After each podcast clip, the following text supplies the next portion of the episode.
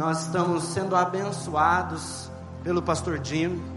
Desde sexta-feira ele tem trazido mensagens desafiadoras e nessa noite ele estará encerrando esse congresso, o congresso missionário esse ano, trazendo essa mais uma palavra aos nossos corações. Mas eu quero mais uma vez orar para que ele possa para que o Espírito Santo possa falar através dele aos nossos corações. Senhor, abençoa o teu servo, Pai, o pastor Jim, e fala, Deus, aos nossos corações.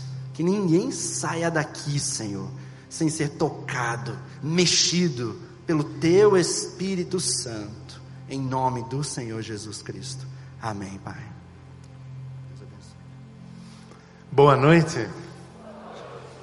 Eu tenho uma pergunta para os irmãos aqui hoje à noite. Quantos têm alguma coisa na sua vida que é difícil, te assusta um pouco, você não sabe como vai ser a solução, e você gostaria de ser muito fortemente convencido e consolado pela fidelidade de Deus? Então, todos vocês precisam desse livro. É, é, é, porque eu quero que todo mundo tenha, estou cobrando bem barato, é 15 reais, você pode adquirir depois, lá no, no refeitório onde serve a comida no domingo, e tem os estandes missionários. Eu, como é? Assim? Eu não tenho muita experiência com televisão, então, né?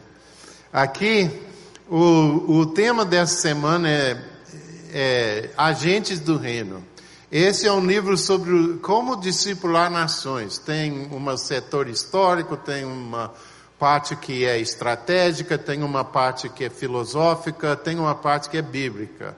É escrito por 28 autores, é, foi meu projeto e eu estou também pondo à disposição dos irmãos, é grosso e tem algumas palavras grandes, não tem fotos, então é, tem que querer ler mesmo, mas é só 25 reais é, por esse livro bem assim substancial, vamos dizer. Esses são os preços eu não, eu não assinar. Agora, se eu assinar, é, é o mesmo preço que minha assinatura não vale nada mesmo, né? Hoje eu tive o privilégio de falar com as crianças de manhã. Que coisa! As crianças dessa igreja são mais informadas sobre missões do que é, muitos adultos por aí, né? Mas eu, eu cometi um grande erro. Uma menina levantou a mão e perguntou: é, Qual é a sua idade? Eu dei espaço para fazer pergunta, né? Eu disse, não, você me fala, quantos anos você me dá? Ela disse, 85. Eu disse, tá bom, né? Eu que perguntei, né? Toma. Irmãos, eu quero fazer uma pergunta para os irmãos aqui hoje, porque se as crianças estão bem instruídas, né? E os adultos então, e como é que eu vou trazer algo para os irmãos que os irmãos não sabem? Vocês sabem dos povos inalcançados, sabem de tudo, né? Mas então eu queria compartilhar algo pessoal com os irmãos hoje à noite. Por que é que eu sou missionário? Eu podia dizer é porque é vontade de Deus e pronto e acabou, mas o que é que me motiva? O que, o que é que me mantém assim indo. Então é sobre esse assunto que eu quero tratar. Que ninguém fica rico em missões. Se tem algum missionário aqui que pensa que vai ficar rico e por isso entrou em missões, nós precisamos ver questões do seu QI, porque tem algo errado aí. É. Não é por causa dos povos inalcançados. E eu acho a maior injustiça no mundo que muitos povos não têm o evangelho ainda é errado, mas na verdade eles não estão lá esperando o evangelho chegar para te receber de braços abertos, de beijar porque chegou e tudo. Geralmente eles vão resistir mesmo. Para te falar o que é meu, meu principal motivo, eu preciso falar primeiro do amor de Deus, tudo bem? Nós vivemos num mundo onde o amor é muito falado e quase nada entendido, né? Todo, toda novela da Rede Globo é sobre o amor, a nossa música popular é sobre o amor, as poesias são sobre o amor, eh, os livros são chamados até romances, né? É, e, e, e, mas, é, em geral, quando pessoas falam sobre amor, é, é algo distorcido, é difícil de entender o que o amor realmente é no mundo de hoje. E ainda nós ouvimos muitas mensagens assim. Primeiro, deixe-me perguntar: quantos sabe que Deus te ama? Levanta a mão. oh, aleluia. Tem sido ensinados, bem ensinados, né? Sabe que prova isso? Prova que sua doutrina é correta. Mas não prova que entendemos mesmo o amor de Deus. E nós ouvimos muitas mensagens, talvez não nesta igreja, mas por aí, muitas mensagens mais ou menos assim, ó.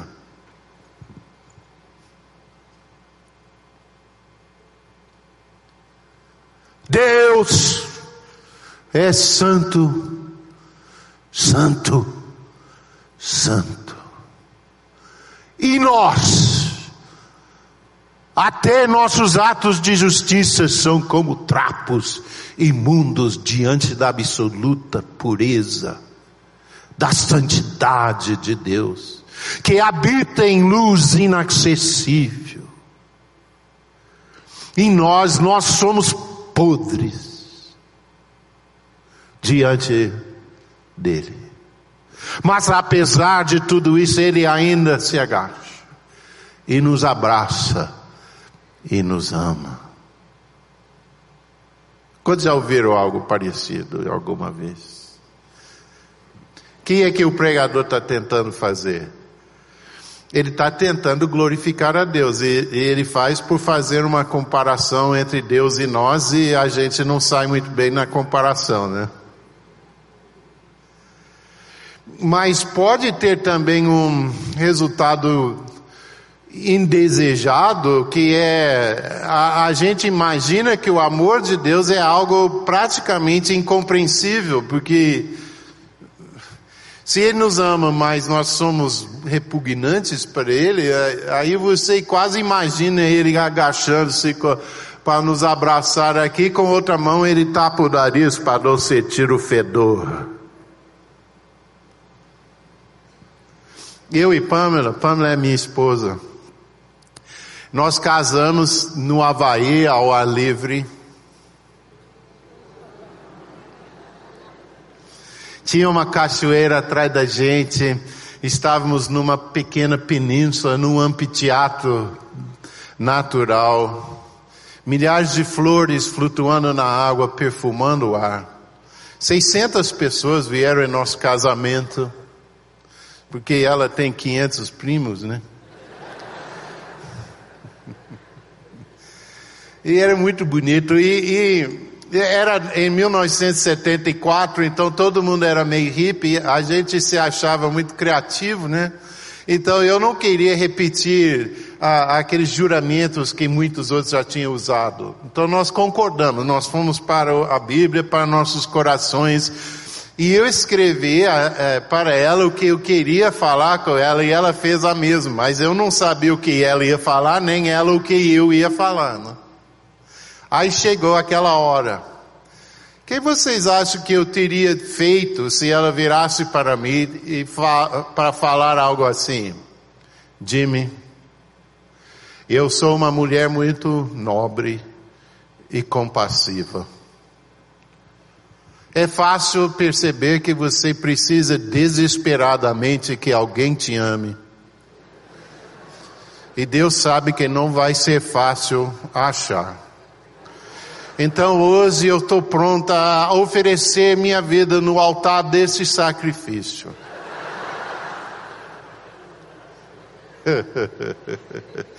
Eu teria saído correndo, nadando, qualquer forma, mas não ia ficar, né? O, o que nos atrai, muito boa parte do que nos atrai para uma outra pessoa é se aquela pessoa tem o discernimento e bom gosto para gostar da gente, né? Agora, eu devo dizer aqui, Pamela é uma mulher de inteligente, que tem discernimento assustador e de muito bom gosto. Então ela não falou nada daquilo, tá bom? Eu sei como começa a fofoca. Ela não falou, eu usei para ilustrar só. Mas em nosso relacionamento com Deus, se a gente que acha que Deus não gosta da gente, mas Ele por ser tão nobre e, e, e tão sacrificial, Ele nos ama, apesar de não gostar da gente, isso gera em nós uma, uma grande lacuna em nossa vida espiritual. Então é uma felicidade muito grande achar na palavra passagens como Isaías 62, 4 e 5, que fala assim: Nunca mais te chamarão desamparada, nem a tua terra denominará jamais desolada, mas chamar-te-ão minha delícia e a tua terra desposada, porque o Senhor se delicia em ti, e a tua terra se desposará. Porque como o jovem desposa a donzela, assim teus filhos te esposarão a ti. Como o noivo se alegra da noiva, assim de ti se alegrará o teu Deus. Agora olha a linguagem aqui, né? Primeiro, quantos aqui já sentiram-se assim desamparado ou, ou desolado? Quantos? Alguma vez na sua vida? É, é todo mundo, né? A Bíblia fala: nunca mais te chamarão por esses nomes. E qual é o nome que ele vai nos chamar? Minha delícia. Você sabia que você é uma delícia? Ei, pastor, vê que eu desconfiava. Mas não aos olhos de qualquer um, não. Deus que fala que você é uma delícia. Sabe o que eu quero fazer com os irmãos hoje à noite? Se você me dá licença, ou mesmo se não der, vamos fazer de qualquer forma. Ah, eu vou fazer assim, e quando faço assim, nós vamos falar todo mundo junto, eu sou uma delícia. Está pronta? Isso aí está pronta? Vai falar mesmo? Tem que falar mesmo. Ok? Pronto? Eu sou uma delícia. Aí todo mundo tem um sorriso bobo na. É. Porque tem algo no fundo de nosso espírito que, que vibra com isso e, e, e identifica que é verdade. Tem algo em você. Eu não estou falando do seu pecado, o seu pecado foi grudado em você, ele, ele sabe cuidar daquela parte para, para tirar de você. Ele, ele, quantos acham que ele é maior do que seu pecado? Né? A sua carne, ou o mundo, ou o diabo, ou qualquer outra coisa, né? Ele pode cuidar daquilo. Sabe, quando eu criei, nossos, nós criamos, se eu falar eu criei, minha mulher me mata. Eu quase nunca estava. É, mas criamos cinco filhos em Minas e, e lá tem um barro vermelho, né? E a chuva vem tudo no verão. Então no verão, quando não tinha aula e tal, minhas, meus filhos brincavam lá fora o dia todo. Quando voltava para casa no final da tarde, tudo era vermelho, cheio de lama, né? Eu pegava a mangueira, rejeitava a lama, mas não rejeitava meu filho. Seu pecado é, é mais ou menos superficial, é, é, não faz parte da sua essência. Você essencialmente, bem, você é um pecador eu sou um pecador, mas não é da nossa essência. Nossa essência é que fomos feitos na imagem e semelhança de Deus. E Ele tem um projeto para nos restaurar, amém? Mas, mesmo enquanto estamos chegando lá, Nisso Deus demonstra seu amor por nós, que enquanto ainda éramos pecadores, Cristo morreu por nós. Tem algo na, na sua forma assim, que agrada a Deus, que Ele te acha uma delícia, né? Quantos gostariam de estragar a semana do diabo. Eu sempre achei que quando as, os crentes não estão respondendo muito a, aos apelos sobre a excelência de Deus, vocês sempre podem falar, agora vamos esmagar a cabeça da serpente. Aí todo mundo se anima, começa a gritar, até bate o pé no chão para esmagar a cabeça da. Então, eh, vamos estragar a semana do diabo? Sabe por quê? Ele sabe de todas as coisas que você pode descobrir. Você descobrir e crer de todo o seu coração que você é uma delícia para Deus,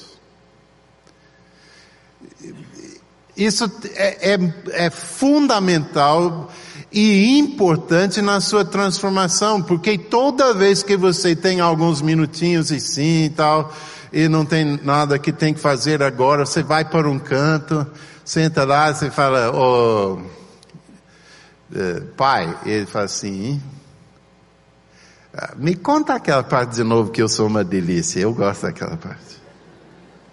Aí ele fala, você é uma delícia. Você fala, ah, eu fico todo arrepiado. e, e nós chamamos isso de uma vida de oração.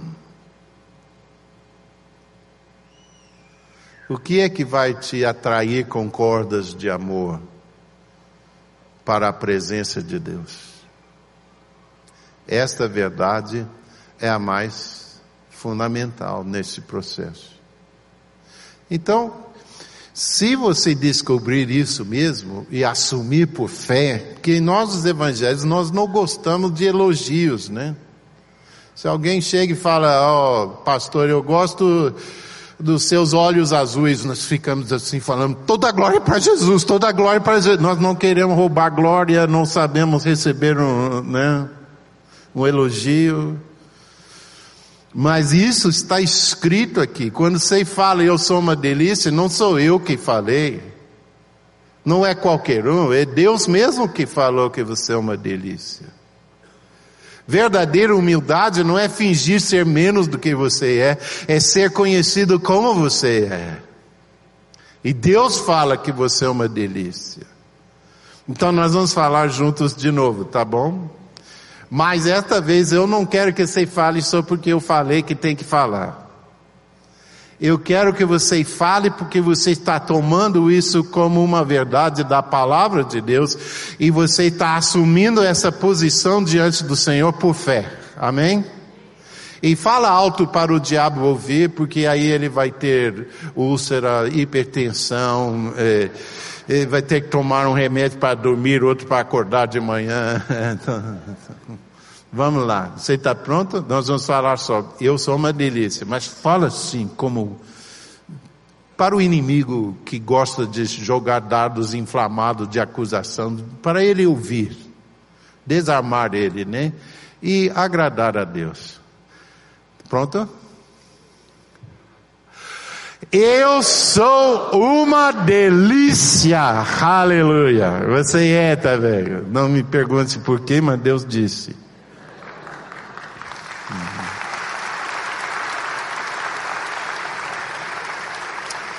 Agora mais embaixo aqui ele fala como o noivo se alegra da sua noiva, assim teu Deus se alegrará de ti. Ele está tentando fazer com que isso seja mais real para nós, né? E eu, eu conheci a Pamela lá no Havaí. Nada mal, né? Minha esposa é do Havaí. Tem que ir para o Havaí toda hora.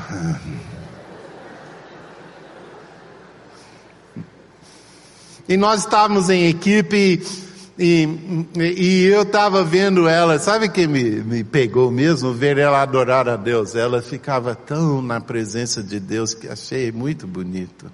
Não estou sugerindo uma estratégia não, moças. Mas eu vi, aí eu comecei a ficar fascinado, e um dia eu ajuntei toda a minha coragem e eu disse, Pamela, eu, eu gosto muito da capa da sua Bíblia. Porque ela tinha uma Bíblia de capa dura e ela tinha colocado uma capa de pano e costurou lá umas montanhas, um, um rio e um versículo bíblico. Aí as semanas foram passando, ela estava ajudando a transportar a equipe, então nós nos vemos muito. E, e quando estava no dia de ir embora de volta para Califórnia, quando eu cheguei no aeroporto, ela já estava lá e ela estava pondo os últimos toques numa capa para a minha Bíblia. É o que eu pensei. Hum. Aí eu cheguei de volta na Califórnia e não pode sair promovendo namoro nas igrejas, né? Seria uma bagunça. Então pensei, ah, eu vou ter que falar com o meu líder. Agora eu tinha dois líderes casados. Assim. Mas eu tinha um líder solteiro. Ele achava que estava noivo, mas não tinha certeza, porque a noiva dele saiu para a África com uma equipe da Jocum, estourou uma guerra civil. Ele não tinha comunicação com ela por semanas. Ele estava tudo assim, sentimental sobre todo o assunto. E eu pensei, ah, é com ele que eu vou falar. Então eu fui para ele e disse, John, um, tem essa moça lá no Havaí, ela costurou uma capa para minha Bíblia e eu acho que é, no mínimo é educado eu escrever agradecendo a capa, né? Então ele disse, não, escreve, escreve. Então, então pronto, né? Eu fui, escrevi uma carta agradecendo a capa e ela escreveu de volta agradecendo meus agradecimentos e, né? E eu respondi agradecendo os agradecimentos dos agradecimentos. E começamos a corresponder. Agora, eu não falei nenhuma vez sobre amor. Eu estava escrevendo sobre a obra, sobre as viagens, sobre as aventuras. Eu tive um ano cheio de aventuras, mas eu tinha decidido, quando eu descobri a, a, natureza do verdadeiro amor, que nunca mais eu falaria com ninguém, eu te amo só para aumentar a emoção, só se eu estava pronto para uma, um compromisso. Né? Aí chegou a, chegou a hora, não vou contar toda a história hoje à noite, porque o tempo não permite, mas de eu voltar para o Havaí e estar com ela. Quando eu entrei no saguão do aeroporto, eu ouvi uma voz à minha esquerda, falou só meu nome, Jimmy.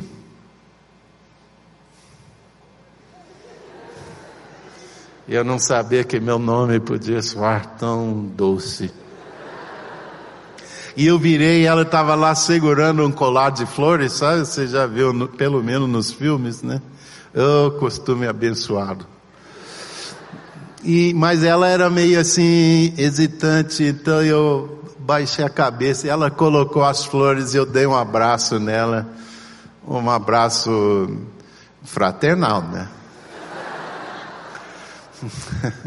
Aí nós entramos, ela tinha uma Toyota, branca, pequenininha, e nós começamos a andar pela ilha, e conversamos e conversamos. Quando chegou o final do dia, encostamos perto de umas palmeiras majestosas à beira-mar. E andamos debaixo das palmeiras e sentamos num banco e olhamos a Bahia. Tinha dois barcos à vela, com as velas coloridas com as cores do pôr do sol brisas tropicais soprando suavemente.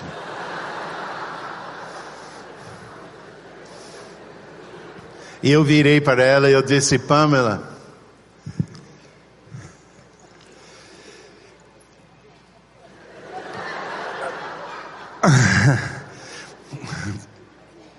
eu te amo. Por que foi tão difícil dizer? Não foi questão de compromisso. Eu tá doido para assumir um compromisso, né? Mas eh, qual é a maior dor que nós podemos sofrer como seres humanos?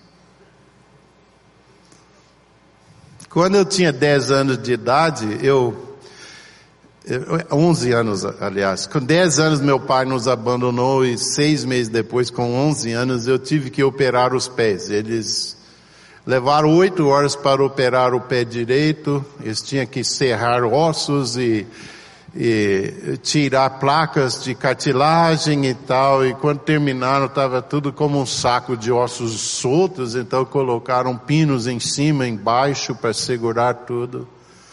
Dez dias depois, eles me levaram para operar o pé esquerdo. Só que naqueles dez dias eu praticamente não havia dormido por causa da dor. E eles não queriam me dar nada, porque eu era menino, não, não, sabe, não queria me viciar, né? Sabia menos naquela época sobre essas coisas.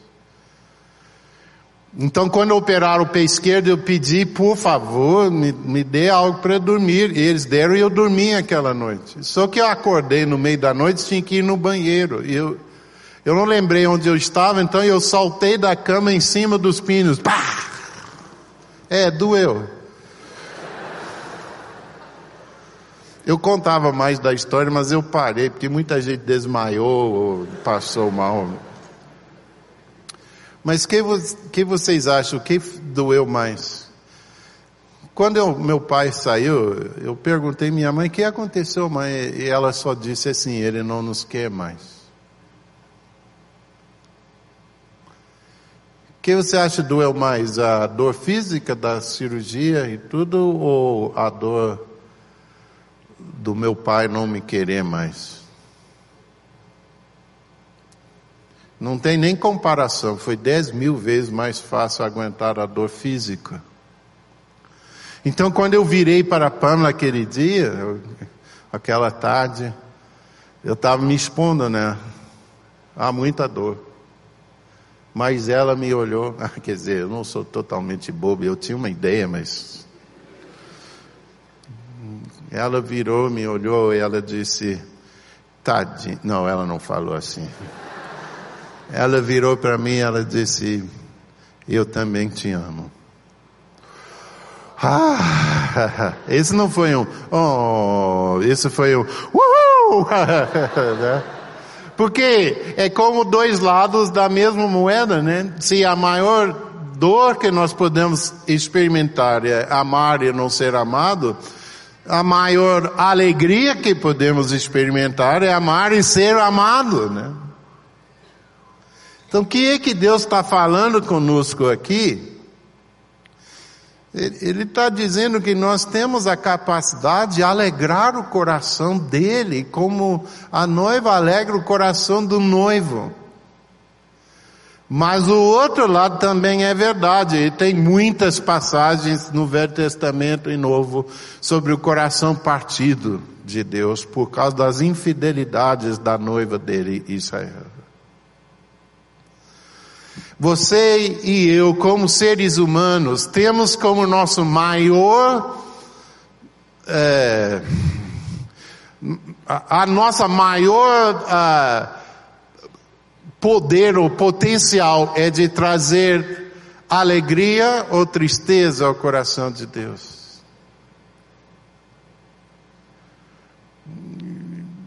Ele não é blindado não, porque ele abre os braços para nós e ele, ele corre o risco de dizer para nós, eu te amo.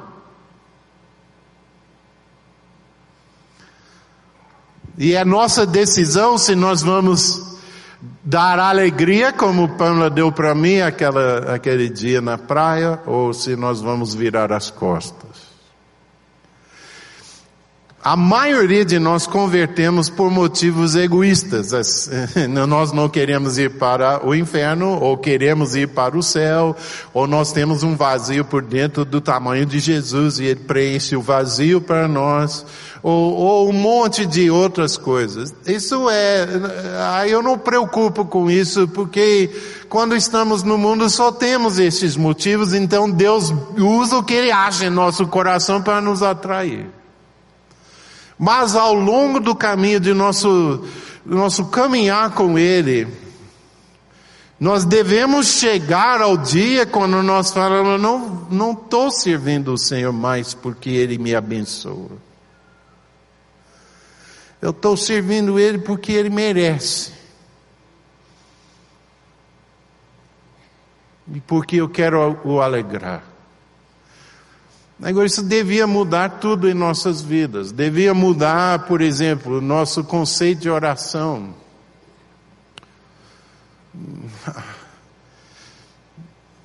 Muitas vezes a, a gente, a gente ora para né, conseguir as coisas que precisamos de Deus.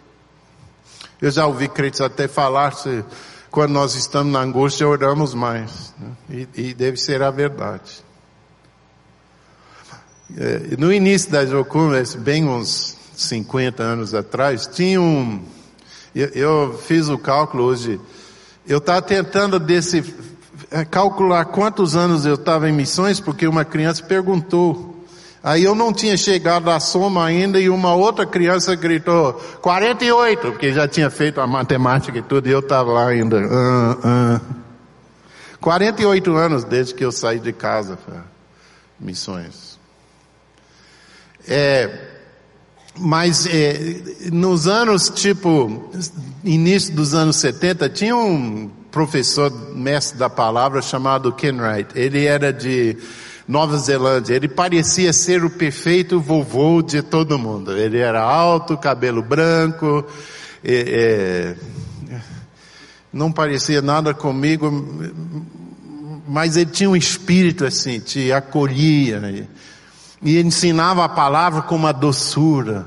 Só que quando ele ia vir nas escolas, o, a semana antes estava todo mundo pelos cantos escrevendo cartas pedindo perdão, fazendo ligações pedindo perdão, orando, arrependendo de tudo e qualquer coisa que eles pudessem achar no seu coração. Sabe por quê? Quando o Ken Wright pregava, ele tinha tanto discernimento que no meio da pregação ele apontava algum rapaz e falava, por que você não larga essa amargura contra seu pai? Aí o rapaz começava a chorar, caía no chão, chorava demais, saía coisa do nariz, era feio. E ninguém queria que aquilo acontecesse com, consigo, né? Então todo mundo tentava, nem precisava ele vir, eu acho. Podia só anunciar, todo mundo colocava a vida em dia. Ele era tremendo, mas ele nos contou a história de um amigo dele, pastor. Esse pastor começou a descobrir quanto o seu amor era importante para Deus. Então ele manteve sua oração normal que ele sempre teve durante o dia, mas ele começou a levantar todas as madrugadas das duas horas e até as três horas ele tratava só de amar a, a Jesus, amar ao Senhor.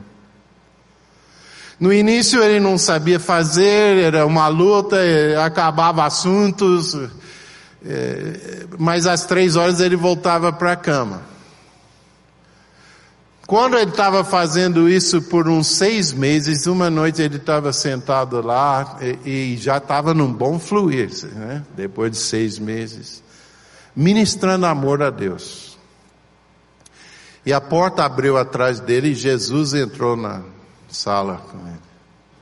E veio e parou logo atrás dele. E ele ficou estupefato, ele não conseguiu mexer.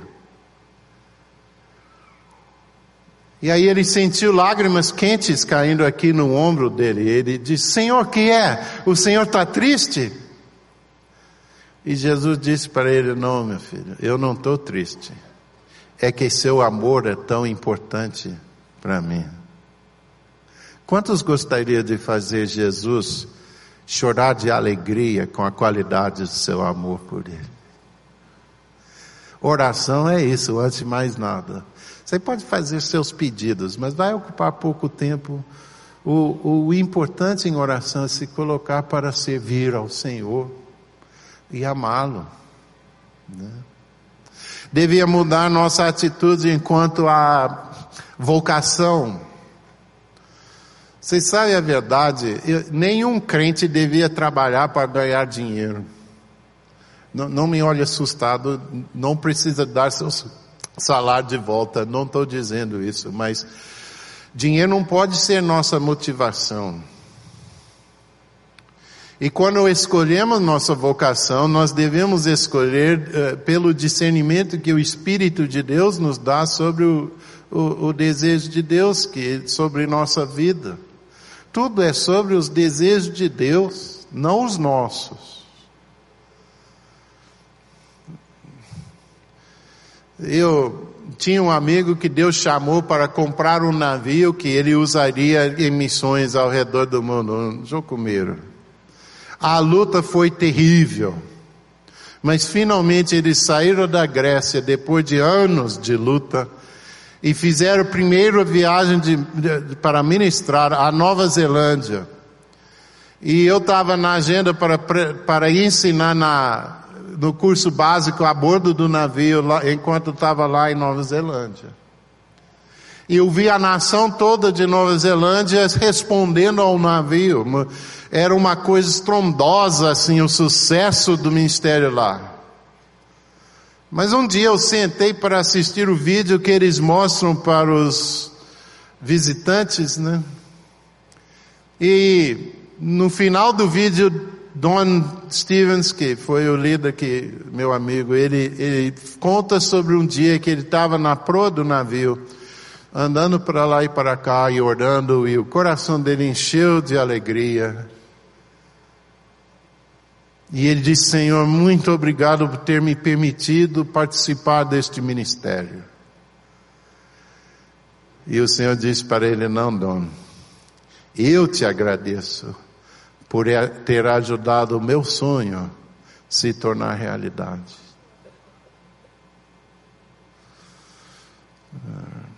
Uma das maneiras de olhar as nossas vidas é de dizer: que nós estamos aqui na terra para que os sonhos de Deus possam se tornar realidade. Essa é a nossa vocação. Os detalhes, você trabalha isso com Deus, mas o motivo é este. Deve mudar nossa atitude enquanto a ganhar almas. Eu, quando eu nasci de novo, eu nem sabia que eu estava nascendo de novo, foi um negócio que Deus fez mesmo. E um dos motivos disso é que eu tinha um tio e uma tia que é, tinha convertido, primeiros em nossa família, eles estavam orando por nós.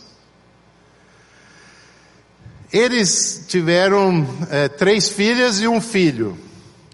A filha mais velha é chamada Tammy e ela casou com um, rapaz local lá na pequena cidade de Bernie, no norte da Califórnia. E eles ficaram lá, servindo o Senhor e desenvolvendo suas vidas e tiveram uma filha, dois anos depois tiveram um filho, que eles deram o nome Paulo e estavam felizes com o casalzinho, então ela operou para não ter mais filhos. E os anos foram passando. Um dia, um sábado, eles estavam na, na oficina do, da empresa. Doni e seu pai tinham uma empresa de transportes pequena. E Doni e Tammy estavam no escritório fazendo, trabalhando e as crianças brincando. E alguém tinha deixado um equipamento pesado numa posição precária. De repente eles escutaram um, um barulho muito alto e a menina chorando. Correram lá e o Paulo estava debaixo de um pedaço de aço de centenas de quilos. Donnie é um homem grande, forte, e ele tirou aquilo do, de cima do filho sozinho, com aquela adrenalina e correram para o hospital, deixaram Paulo de quatro anos nos, nas mãos dos médicos e esperaram. Depois de um tempo, o médico saiu e disse, Donnie Tammy, lamentamos, não conseguimos salvar a vida de Paulo. Doni ficou tão desesperado que ele começou a quebrar coisas lá no hospital. E quando ele caiu em si, viu o que estava fazendo, ele saiu pelas portas da entrada do hospital. E lá é só campo aberto. E ele correu, correu, correu, correu, correu até cair exausto. Assim, por uma coincidência, talvez divina, não sei, eu e Pamela estávamos lá visitando minha mãe numa cidade vizinha e ouvimos falar da tragédia no outro dia e fomos lá para estar com Tammy e Donnie. Quando nós paramos o carro na frente da casa deles, Donnie estava no quintal olhando com um olhar desolado para a floresta. E eu me aproximei a ele e eu disse, Don, Donnie, eu, eu não sei o que falar. Eu abracei. E ele começou a chorar e eu também. Né? Aí o Senhor disse para mim, Jimmy, você está sentindo a dor deste pai? Eu disse, eu estou sentindo. Eu tinha um filho quase a mesma idade, eu pensava, bem, se eu não podia nunca mais tê-lo no meu colo, ouvir ele rir, ensinar alguma coisa sobre ele, ou para ele, como seria? E eu estava chorando, e, e Deus disse, Jimmy, é assim que vai ser para mim no dia do juízo, por cada pessoa que eu precisar dizer, apartai-vos de mim. Porque eu amo todos eles, mais do que Doni amava Paulo. E eu vi naquela hora que era melhor ir até os confins, até os portões do inferno, se de lá pudesse trazer uma alma para a eterna alegria do Senhor. Sabe que nós todos vamos ter nosso momento diante de Jesus, né? Eu quero estar por perto observando o que está acontecendo naquele dia, por muitos motivos agora. E eu tenho tanto orgulho dos jocumeiros que estão por aí, fazendo tantas coisas maravilhosas. Essa igreja devia ter um orgulho da Giane. Ela está lá, ela é uma coluna na maior base da Jocum no mundo, lá em Kona. Mas eu vou escolher uma história. Eu, nos anos, ainda nos anos 70 para 80, tinha um casal no interior de São Paulo, ele era técnico agrícola e ela tinha formado como professora, recém-casados, preparando para ter uma vida assim, boa, assim, pacata. E passou um jocumeiro lá e estragou tudo. Falou dos índios, leu uma carta do Sateré pedindo alguém para pregar o evangelho. E Deus falou com eles. Então foram fazer etédia em Belém, quando eles estavam na Itédia em Belém, Deus falou que deviam ir para os, o povo Banauá. O povo Banauá tinha uma reputação muito violenta, assustadora. Mas eles falaram sim para o Senhor. Chegou o dia, eles tinham que viajar na, na, no barco da Enasa, que é arriscar a vida. E eu já fiz aquela viagem. Graças a Deus aqueles barcos não existem mais.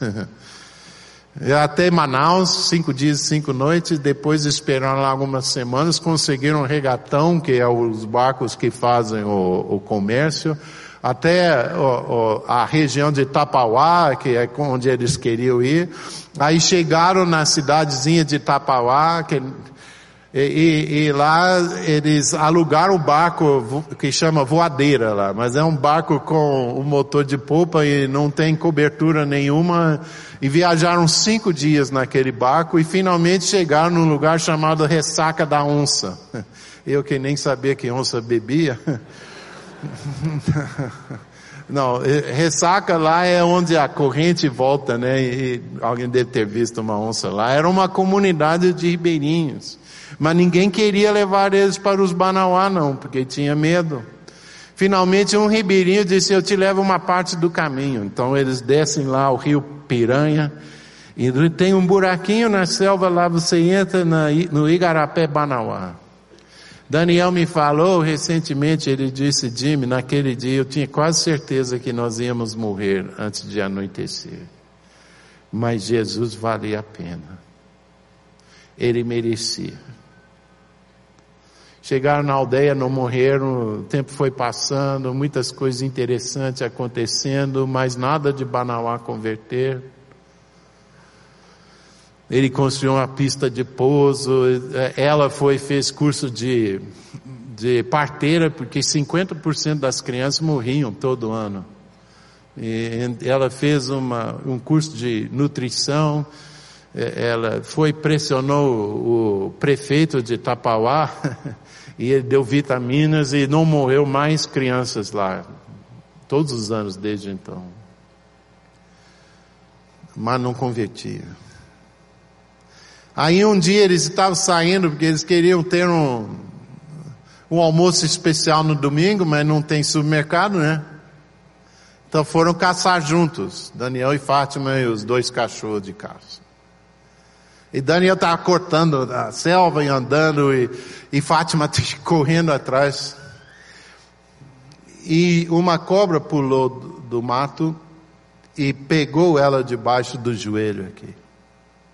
E ela ficou gritando e a cobra estava mexendo e Daniel veio correndo, deu um tiro no meio da cobra, rasgou a calça dela, cortou aquela marca da, das, dos ferrões do, da cobra com a faca, o facão que ele estava usando para abrir a selva, começou a chupar veneno e, e sangue cuspir, mas com o coração lá embaixo, porque ele sabia que já era tarde colocou Fátima nos ombros e carregou ela de volta para a aldeia. Quando os Banauá viram a cobra, entraram em luto, porque ninguém sobrevive depois de ser pego por aquela cobra.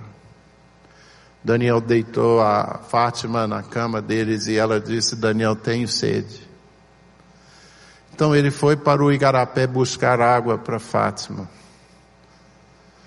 E ela estava deitada lá e ela disse: Senhor, eu não posso morrer porque os Banauá não te conhecem ainda, não terminamos aqui. E Deus disse: Fátima, eu quero que os Banauá cheguem até a mim. Mas faz tempo que eu estou querendo falar contigo sobre isso. Antigamente sua paixão era por mim.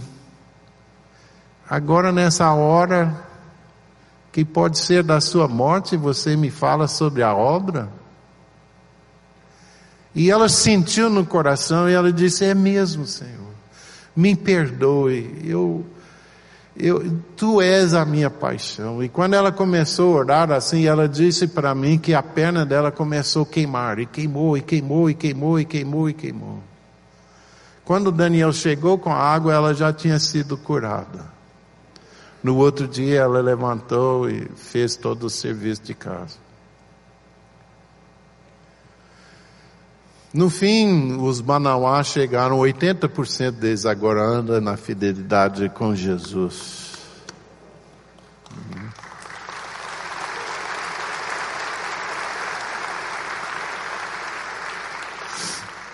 E eu quero sentar lá um dia onde eu posso ver o rosto de Jesus. Quando Daniel e Fátima chegarem. Que eles não vão chegar de mãos vazias. Eles vão trazer os banauá, cantando, dançando, na língua banauá, na música deles. E eu quero ver o rosto de Jesus transformado por alegria. E saber, eu participei um pouquinho. Aí virá meu momento também, né?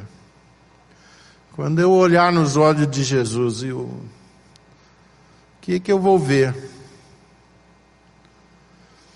Se eu olhar e ver decepção, desapontamento, tristeza, não vai ter menor importância para mim naquela hora se eu conseguir dinheiro, ou posição, ou poder, ou qualquer coisa aqui na terra. Se a soma da minha vida é tristeza para o Senhor, falhei. Mas se eu posso ver no rosto dele um sorriso, de boas-vindas. E se ele poder falar comigo, Jimmy, bem feito, servo bom e fiel. E abrir os braços para eu correr para ele. Pouco importa com a coroa ou com a mansão celestial. Eu quero saber que eu alegrei o Senhor.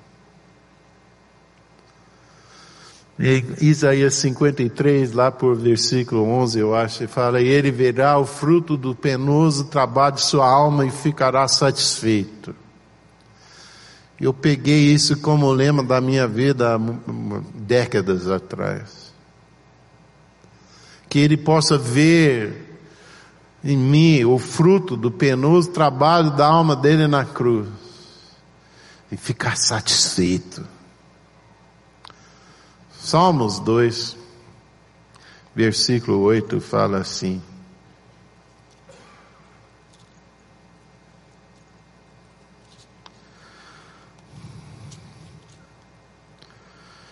Pede-me, e eu te darei as nações por herança, e os confins da terra por tua possessão. Ele é poderoso para nos dar as nações por herança, e os confins da terra por possessão.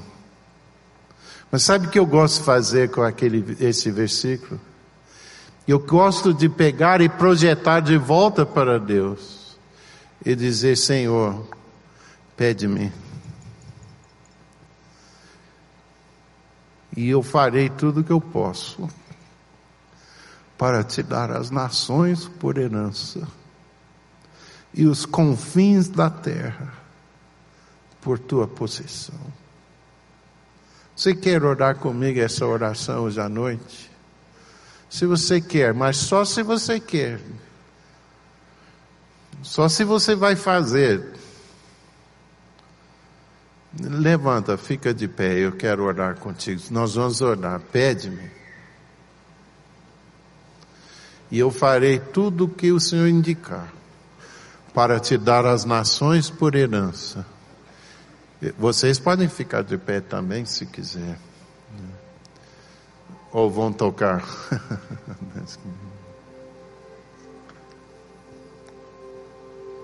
Senhor, olhe para nós aqui. Os povos pertencem a Ti, Senhor. Tu amas todos eles.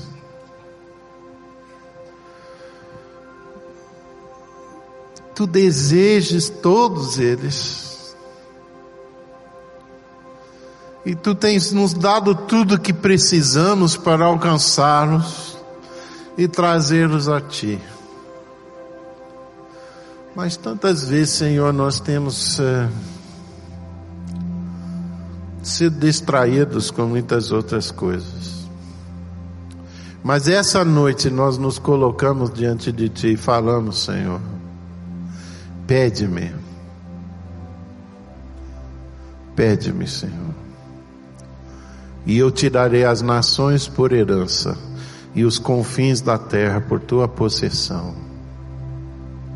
Nós queremos que o Senhor tenha alegria e satisfação de todos os povos e línguas e tribos e nações diante do teu trono, num grande cântico de amor e paixão por tua pessoa te adorando e celebrando a tua excelência.